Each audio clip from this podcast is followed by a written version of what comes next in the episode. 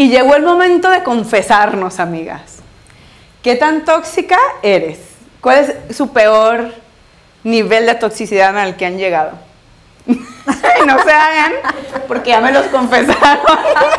y aquí nos confesaron fuera del aire. ya no, ya no pueden nevar. Versus controlados. Dice, para que no digan que nos adornamos. No digan que no. Sí. Lo explicamos detalladamente. Ok. Sí, no, llegan momentos en los que yo sí saco mi... Si así no eran las cosas como las planeé, no para nadie. ¿No va nadie? No va nadie. ¿En serio?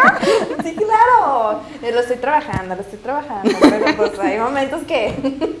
Claro. O sea, tú haces planes, o sea, de que vacaciones. Claro, en todo, o sea, familia, con mi familia, mis papás, mi esposo, hasta en lo laboral. O sea, aquí está el proyecto de la semana y si se salen un poquito, sacan el logro de mí. Lulu.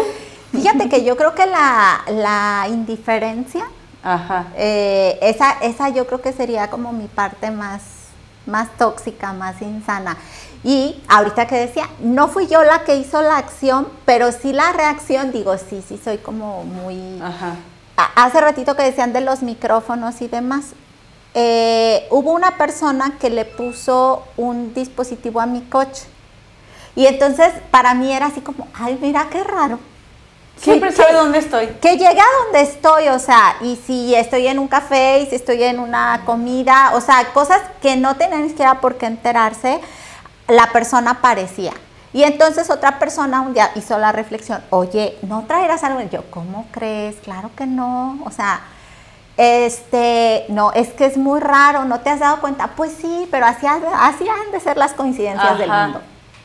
Y entonces esta persona me dijo, oye, esto ya está muy raro y ya está eh, tachando como en, lo preocupante. O sea, pero llegaba así de, hola, ¿cómo estás? No, llegaba a hacerla de emoción. O sea, no a mí, pero a quien estaba ahí, ¿no?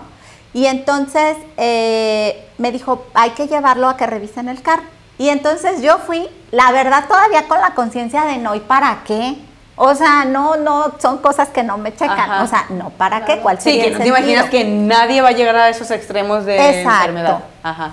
Entonces llego, me revisan el carro y sale una chava así bien mona. Yo estaba así en la puerta parada, así muriéndome de calor. Ay, viene a checar su GPS.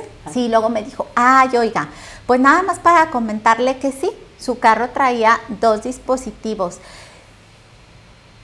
fue de verdad eh, para mí una impresión como muy grande, como muy grande, porque era así, pero, o sea, en primer lugar como que, porque, y sentí que, que, se me fue la sangre hacia el piso, porque dije que haya personas con ese nivel de enfermedad mental, como para que estén vigilando a otra que ni al caso, este, como que no me checaba. Pero sabes que ya lo supe, quítenselos, obvio me sentí mal y demás. Acto seguido, iba a decir una palabrota, pero no. Acto seguido se volvió invisible. O sea, le, le dejaste de hablar. y sabes que un día se acercó y me preguntó y quería hacer así como que relación. Dije, mira. De, oye, ¿qué pasó entre nosotros? Y tú así de, ¿es neta? Aquí, mira. Ah, o sea, ¿sabes que Ni siquiera qué pasó entre nosotros. O sea, queriéndose hacer como gracioso, etcétera. Y fue, ¿sabes qué? O sea, ni al caso. O sea, aquí tan tan, va y se acabó. Y, de verdad fue así como invisible totalmente porque son de esas cosas que yo creo que no se deben de permitir y poner el límite hasta ahí y hasta ahí y, y ya de ahí no pasan. Pero las personas que tienen toda esta inseguridad, todos estos problemas de control, de persecución, etcétera, pues sí, muchas veces pueden rayar hasta en lo peligroso. Claro. O sea, salirse en las noches a buscar personas está como complicado. Sí, Ah, estás hablando de mí.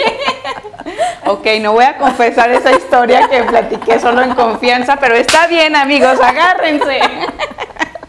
no, la verdad es que sí, pero estaba chiquita, tenía 19 años y una vez seguía a un novio a un antro y así. ok, les voy a platicar la historia. Oye, no, no la platico. Resulta que se fue a su posada quedó de pasar por mí y no llegó. Yo le marqué muchas veces, se le contestó el teléfono y dijo, ay, entonces que la seguimos en no sé dónde. Y yo dije, bueno, pues vamos a no sé dónde a ver cómo estaba. Pero ya, nada más fui, me asomé y me fui a mi casa a dormir muy tranquila. Oye, con la certeza que que, que todo estaba Con la bien. certeza de que estaba bien, porque vuelvo a lo mismo, uno no es celoso, es preocupón.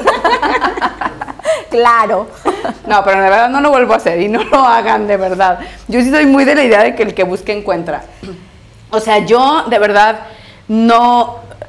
Pero, pero además, o sea, tampoco podría, o sea, yo no podría como eso de que agarrar el teléfono y ver esas cosas o ponerle un GPS o No. de verdad mi salud mental, porque me ha costado mucho tenerla, Claro. pero mi salud mental y emocional es algo que valoro muchísimo, muchísimo. Pero sabes que Naya, yo creo que tú dices, el que busca encuentra. El problema es que cuando una persona a lo mejor tiene estas características de toxicidad, podríamos decir, el que busca encuentra y si no encuentra, Lo construye. construyes.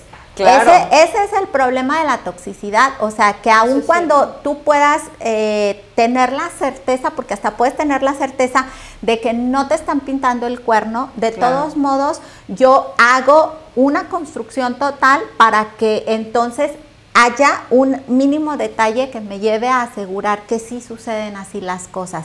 Esa es la situación de la toxicidad, ¿no? Porque es ya cuando las cosas ya brincaron todos esos límites y todas esas eh, acuerdos que estaban establecidos. No, y recae incluso en lo peligroso, como comentábamos. No, claro, o sea, imagínate que yo a las 12 de la noche agarré mi carro y me fui al antro sola, digo, Sí, no. No, incluso y pues eso, eso fue no, y aparte se me de- acercaba Ajá, gente así de, hola, ¿quieres tomar? Y yo, no, quítate, estoy Hay vigilando. parejas que lo hacen y es tanta su, como tú dices, o sea, a lo mejor no hacen nada malo, pero lo construyen. Entonces, el momento Claro. que lo construyen, la imaginación es tan canija que los puede llevar increíblemente a un montón de historias. Claro. Que historias que dañan. Claro. Ay, mira, platícate tu historia, ándale, tú, las historias que dañan. Ay, bueno. Ya que Naya se sinceró, les voy a compartir hacia grandes rasgos lo que pasó. Lo que pasa es que acababa de pasar justo lo de una situación con una despedida de soltera de una chica y que lamentablemente las amigas se portaron muy mala onda. Entonces, pues, mi, esposo se fue despedida de soltero y nada más le dije, le dije, te van a estar checando, te van a estar checando. Y pues ahí hice unas llamaditas y todo. Pero no le mandé a nadie nunca jamás en la vida, o sea, fue como una más de palabras y resulta que se encontró yo un fotógrafo y lo estaba tomando fotos y al final, tómala. Que me mandaste a alguien, no, no le mandé a nadie, la verdad, no le mandé a Nada nadie. más amenazaste. Nada más no amenacé, pero al final, entonces yo son- creo que son de las cosas, pues sí, que sí podemos tachar en lo tóxico, que aprendemos, no llegamos a exagerar ni mucho menos y buscar la manera de tampoco lastimar, ¿no? Claro, porque sabes que yo creo que aparte en, en un comportamiento de esta naturaleza, no solamente afectas a la otra persona o lastimas a la otra persona, No, sino que en primera daño- instancia, imagínate tu tranquilidad de estar pensando si hacen, si no hacen, si salen, si ya salieron, si comieron, si no comieron, etcétera.